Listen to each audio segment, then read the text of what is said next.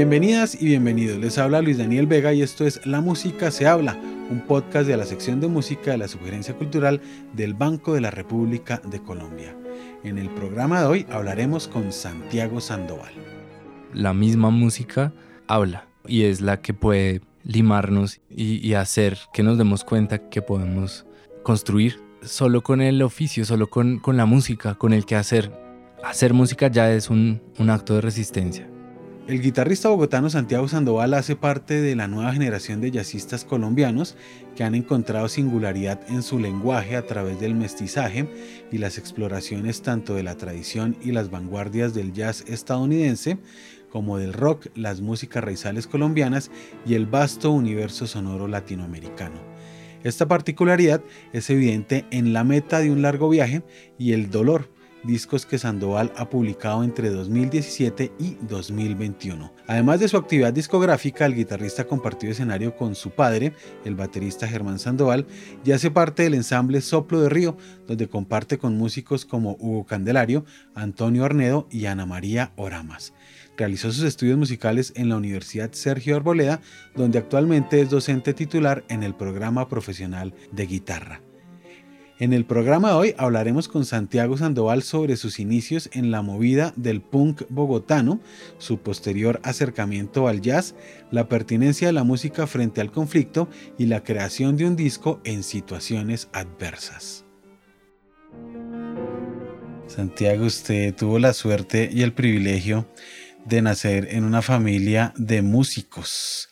Eh, su papá es una de las figuras más emblemáticas, uno de los bateristas icónicos de la historia del jazz en Colombia, su tío también. ¿Cómo fue crecer en ese espacio, estar tan expuesto desde la primera infancia en este universo maravilloso del jazz?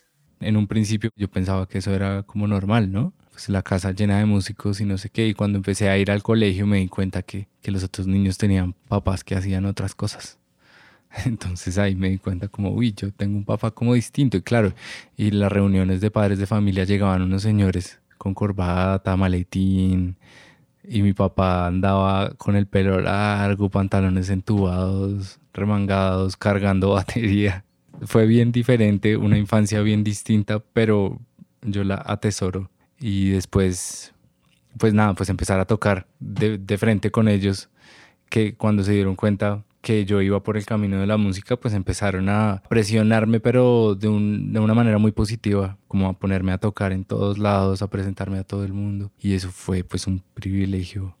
Ahora en retrospectiva, fue, pucha, le agradezco así muy, muy, muy profundamente porque él también se tragó tener que criar a un adolescente, ¿no? Y decir como, bueno, no me importa, lo voy a meter a mi grupo porque vamos a hacer todo lo posible para que este chino haga algo fue muy, muy, muy bella esa época.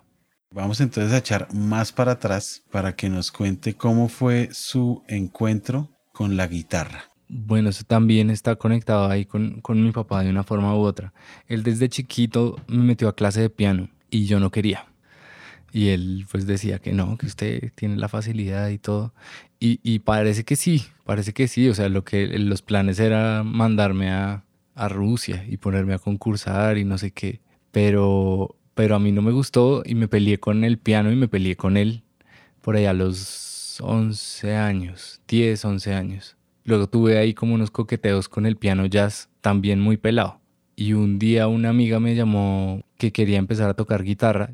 Entonces le afiné la guitarra y empecé a tocar y, me gustó. Pero empecé a tocar punk. También yo creo que como en, un poco en, rebeldía contra el piano clásico que, que había llegado a mí de una manera, pues yo no quiero hacer quedar mal a mi papá, no porque suena como, no, me lo impusieron.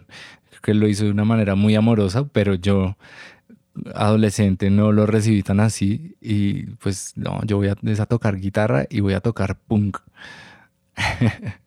y ya y después pues me enamoré del instrumento y, y empecé otros caminos.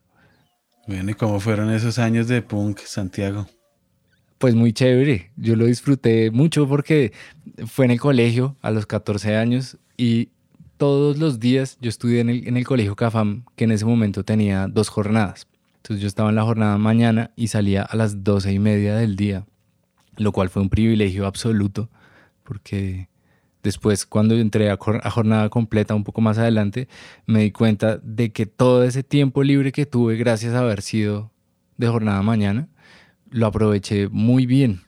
Por ejemplo, tocando. Entonces nosotros salíamos a las doce y media todas las tardes a donde el baterista, la casa del baterista, y tocábamos hasta las 5 o 6 de la tarde todos los días. Y luego empezar a salir a la ciudad, todavía muy pelados, digamos, para eso ¿no? Pero empezar a aventurarse a, a, tocar en, en, bares donde un chino no podía estar, a ir a conciertos, ver bandas. Se llamaba La Perpetua Esclavitud.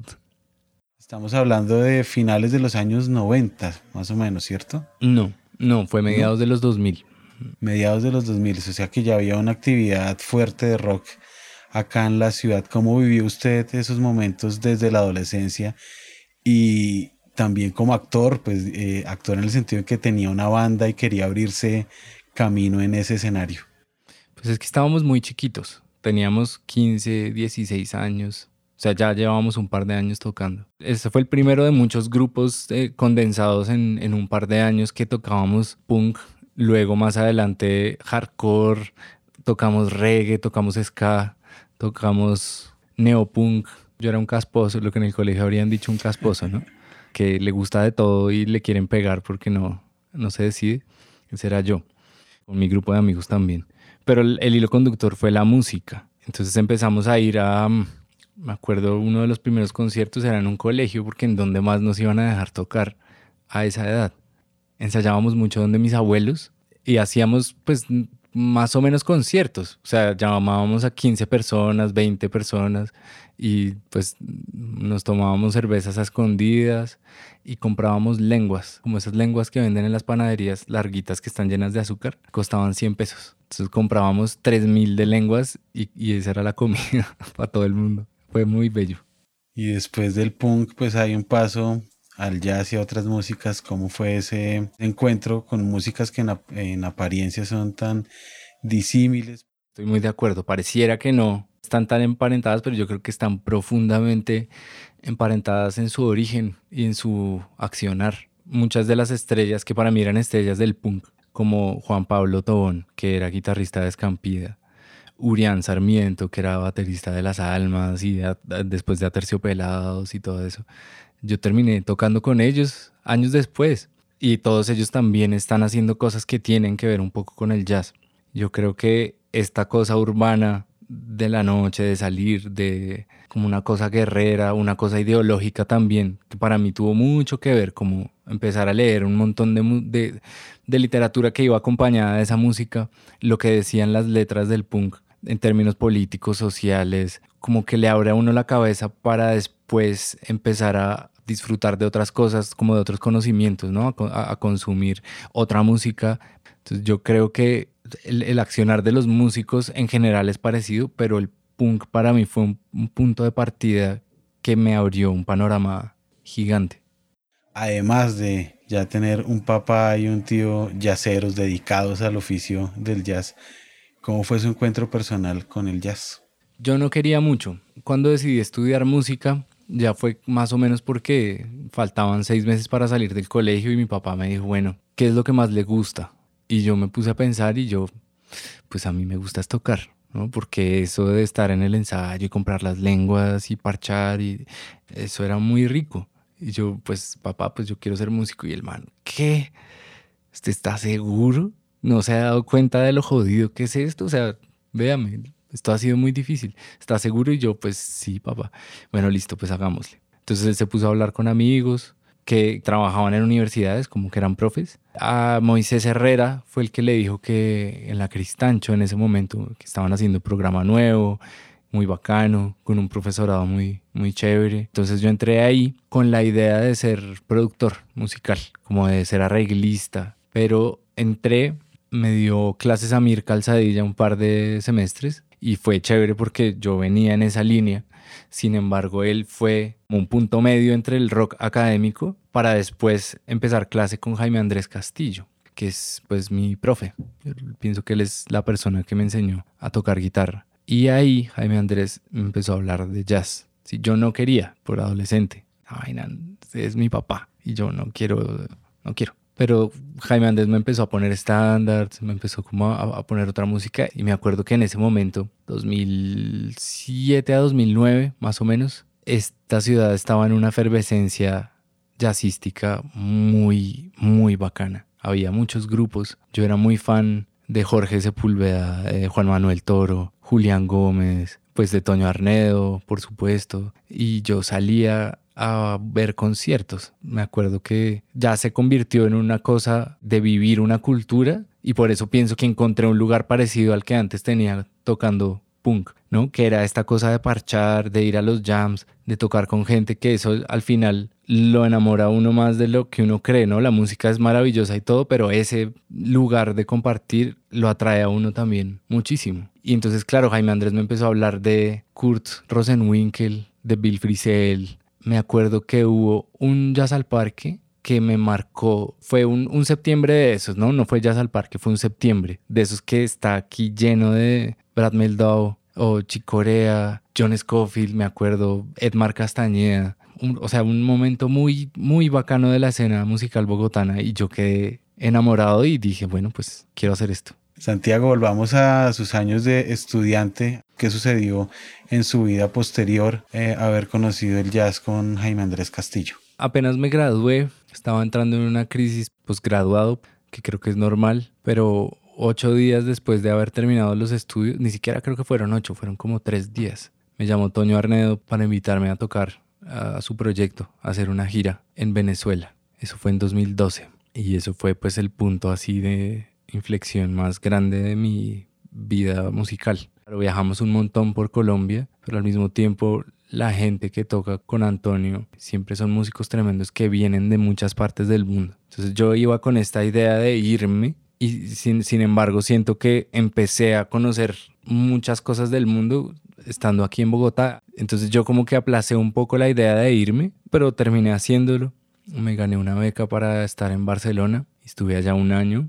Hice una maestría en interpretación. Volví con ganas de seguir intentando expandir la cosa para afuera. Entonces hice algunas giras con mi música. Sin embargo, mis estudios formales académicos terminaron más o menos ahí, en 2016. Me gustaría volver a hacerlo. Es chévere ser estudiante otra vez. Pero por ahora creo que este momento que está viviendo Colombia hay que vivirlo, hay que aprovecharlo y, sembrar aquí cositas. Como, que, como alguien decía el otro día, Ana María Bramas, la flautista, me decía que aquí tenemos ya la materia prima y no tenemos que importar nada más. Ya aquí hay materia prima para hacer de todo. En 2017, después de mucho tiempo, usted lanzó su primer disco, como líder de una agrupación titulado La meta de un largo viaje. ¿Cómo fue el proceso de creación de este disco que, como su título lo indica, se tomó bastante tiempo? Lo hice mientras estaba viviendo en Barcelona.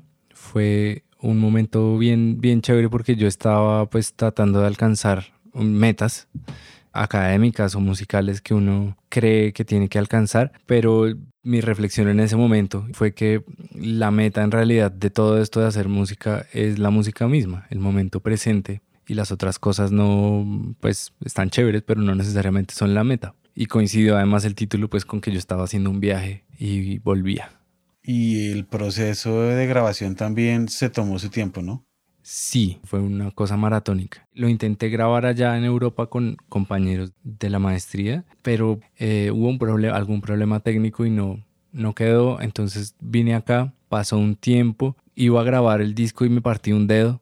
Finalmente lo pudimos hacer con un equipo tremendo. Estuvo Gina Sabino, Jacobo Álvarez, Julián Gómez, eh, Miguel Rico y Juan Manuel Cárdenas. Fue el productor musical, como el que dirigió ahí la cosa fue maratónico. nunca habíamos podido ensayar los temas completos. Llegamos a audiovisión a ensayar, básicamente. Pero pues creo yo que el resultado quedó chévere. Y eso también le dio una especie de espontaneidad al disco que pues que creo que es la esencia del jazz. Muchos discos se han grabado así, o, al menos eso dicen por ahí las, las habladurías, como Kind of Blue, que llegó Miles ahí a escribir en la tapa del piano algunos papeles. Yo creo que hay algo ahí de eso, ¿no?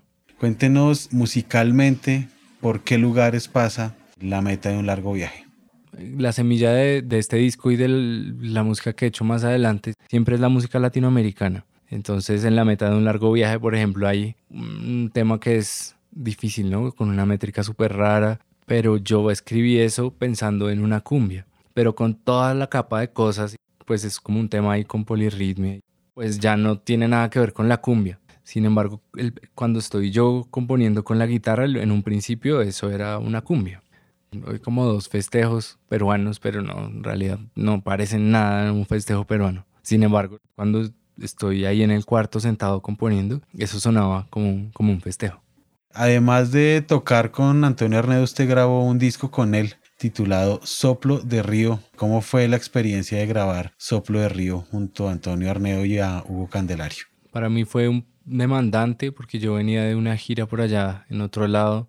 Entonces, a pesar de que yo había tocado ya años con, con Antonio y con Hugo Candelario también y con los otros músicos que están ahí, que son todos tremendos, gente que admiro mucho, fue un reto hicimos una especie de residencia en la, la, sala de conciertos de la Luis Ángel Arango durante una semana. Estuvimos allá viéndonos todos los días ensayando, arreglando cositas de la música, decidiendo. Me acuerdo que la convivencia fue dura en algún momento porque pues es una semana metidos todos en un, en un estudio. Pero yo quedé contentísimo con el resultado me gusta mucho todo lo que suena y además no me lo puedo creer otra vez haber tocado con estos músicos, con Hugo Candelario, José Jubinao, Urián Sarmiento, Julián Gómez, todos músicos que, que yo siempre he admirado y muy gratificante al final la experiencia. En el año 2021 usted publicó su segundo disco, luego de una circunstancia que cambió las reglas del juego definitivamente y hago mención de esto porque fue un disco grabado de manera virtual. Después de la experiencia pienso que cada camino tiene sus pros y sus contras. Estar ensayando con los músicos la música para ser grabada después, pues yo le puedo decir al baterista, mira, me gusta más que hagas esto y no lo que estás haciendo en, en una frase le puedo decir eso y él va a cambiar todo con una frase. Pero a la distancia eso no funciona, ¿no? Yo digo como, mira, se me ocurre tal y tal cosa. Y por allá las dos o tres semanas, cuando el baterista puede, me manda una grabación. Pero no es lo mismo y tengo que esperar otras dos o tres semanas que el baterista lo vuelva a mandar. Y en algún momento asumir que esto que está pasando es él, ¿no? Es el baterista y esa es su voz. Y lo mismo entonces con el bajo con el teclado, con el piano, lo que sea, guitarra. Y entonces, pues de una u otra forma, las voces de los músicos están ahí interactuando de una manera muy distinta, pero están muy desnudas al mismo tiempo de otra forma. Creo que también los arreglos de este disco lo permiten un poco más, porque es una cosa tirando un poquito más hacia la fusión, hacia el pop, y esas músicas muchas veces se graban eh, por separado en estudio sigue habiendo solos, sigue habiendo interacción, es diferente, digamos, las baterías del pop y de esas cosas usualmente es lo primero que se graba y se construye encima de eso, ¿no? Acá fue más o menos al revés, los solos de primero. Y entonces después la gente empezaba como a acompañar los solos y a construir a partir de, de lo que sea que hubiese hecho el solista. ¿Cómo entonces encajar esas piezas del rompecabezas sin que pierda la espontaneidad? Está ahí, eso, como la voz desnuda de cada músico a pesar de, a pesar de todo, de todas las capas.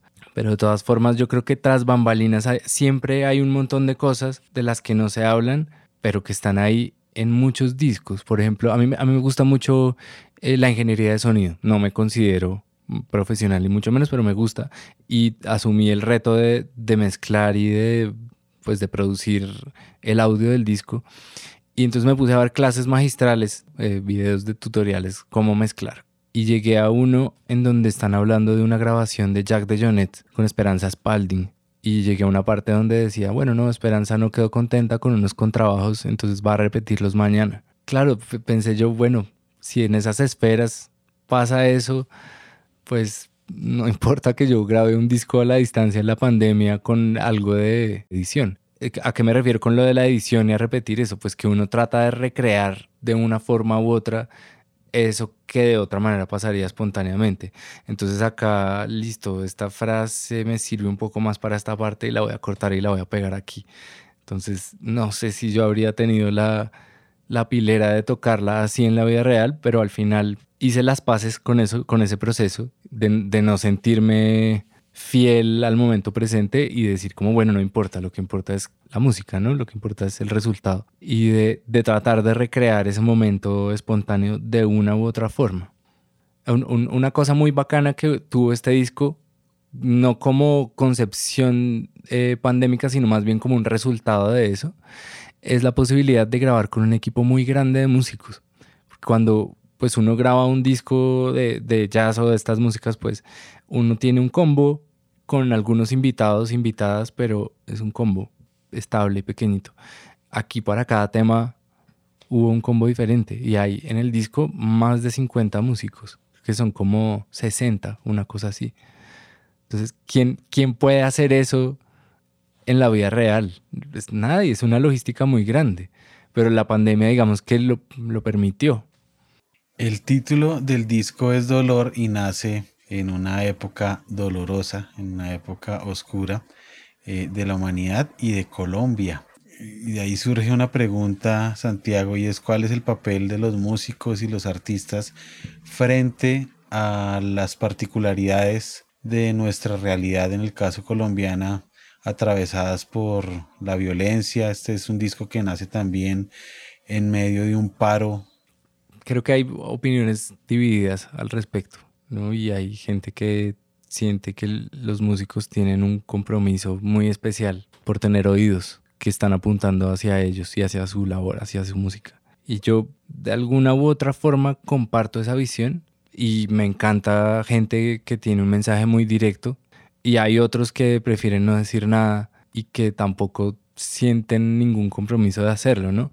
Y creo que eso también está bien. ¿no? Creo que pues cada quien tiene derecho a, pensar, a decir o no decir lo que quiera, pero para mí al respecto me parece que el ejemplo más valioso pues que yo he escuchado es el de, el de Daniel Barenboim. Hace muchos años yo, lo vi en un documental, no sé si eso todavía sigue pasando, la orquesta que él tenía, que era conformada por jóvenes israelíes y palestinos. Y él decía, esto no es ningún discurso político, esto es música. Y a mí no me pongan ningún panfleto de, de, nada. Yo estoy haciendo música y resulta que para mi orquesta yo necesito unos músicos que están allá en Palestina y otros que están acá en Israel. Para mí ese ejemplo es dorado. La misma música habla y es la que puede limarnos y, hacer que nos demos cuenta que podemos construir solo con el oficio, solo con, con la música, con el que hacer hacer un concierto en algún lugar donde la gente no ha tenido acceso a conciertos, por ejemplo, uno está abriendo una puerta gigantesca. Cuando he tenido la oportunidad de tocar en lugares alejados del circuito musical, pues que es en Bogotá, pues Chapinero, ¿no? Y Teusaquillo y, y bueno, al menos el circuito yacero.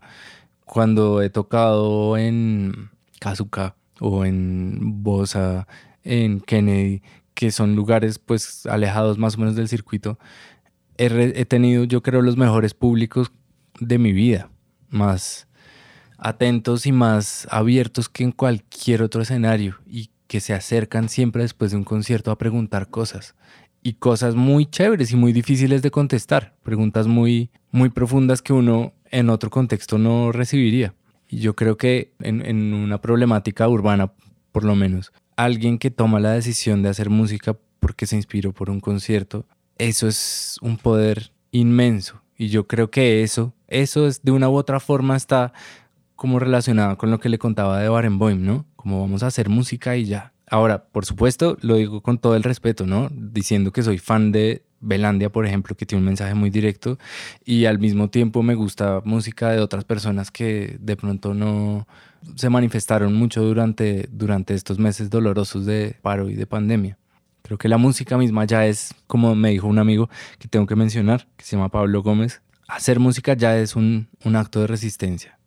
¿Cuál es la diferencia notable que existe entre la meta de un largo viaje y el dolor, además de haber sido concebidos en circunstancias completamente distintas?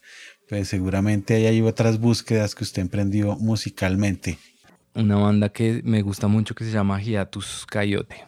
Eh, me cambió el panorama un montón y empecé como a, despegarme un poquito de, la idea del jazz pues canónico, que tampoco lo hice nunca, el primer disco tampoco tiene eso, sin embargo sí había algo más de tema, improvisaciones, tema, y volví un poco como a la canción. En el primer disco hay muchos temas instrumentales, pero a mí me gustaba mucho cantar de chiquito y dejé de hacerlo como pues por cosas de la vida, pero la letra sigue estando ahí. Y yo me he dado cuenta, pues hablando de, de la labor de los músicos justamente, que la letra conecta a las personas siempre. Solo con que haya una voz, ya la gente conecta de una manera diferente. Pero si hay una voz y un mensaje, ¿no? Si hay algo que decir, pues el mensaje llega directo. Entonces, como que tomé la iniciativa de hacer un disco de canciones, pero que tuviera algo de lo que pues también me gusta, que es improvisar y, la armonía y el ritmo, todo esto que, que el jazz pues me, me dio. Sin embargo, la música colombiana y latinoamericana está ahí. Yo sé, yo sé, porque me lo han dicho mucho que eso parece que no. Me, mamaban gallo diciéndome que, carece del melotipo. Me dice, carece del melotipo autóctono. Hay, una canción que hice en la pandemia, por ejemplo, que cuando yo la toco en la guitarra es como un guayno, como una cosa andina, peruana. Pero resulta que eso se convirtió en una cosa vocal, solo con voces, no hay, no hay instrumentos. Y ya no se oye tan guayno y es con todas las canciones. Hay unas que son como un bullerengue, que no sé qué, pero encima de eso hay teclados, sintetizadores. es un sonido muy eléctrico, ¿no? El primer disco es más acústico. Este fue, pues, por lo mismo, ¿no? Por la concepción del disco y la grabación, pues, muchos instrumentos eléctricos. Entonces ya no se oye nada de bullerengue ahí. Pero para mí, el germen del, del asunto es las músicas de por aquí.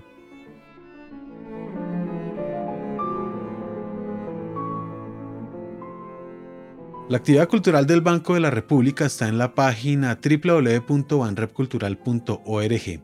Síganos en Facebook como Sala de Conciertos Luis Ángel Arango y en Instagram, Twitter y YouTube como Banrep Cultural. La música se habla es una producción de la sección de música de la Sugerencia Cultural del Banco de la República de Colombia. La música de este podcast es parte del trío Opus 32 de la compositora colombiana Amparo Ángel, interpretado por el Swiss Piano Trio, grabación incluida en el disco Compositores de Nuestro Tiempo, volumen 2, editado y publicado por el Banco de la República. Mi nombre es Luis Daniel Vega, nos escuchamos en una próxima ocasión.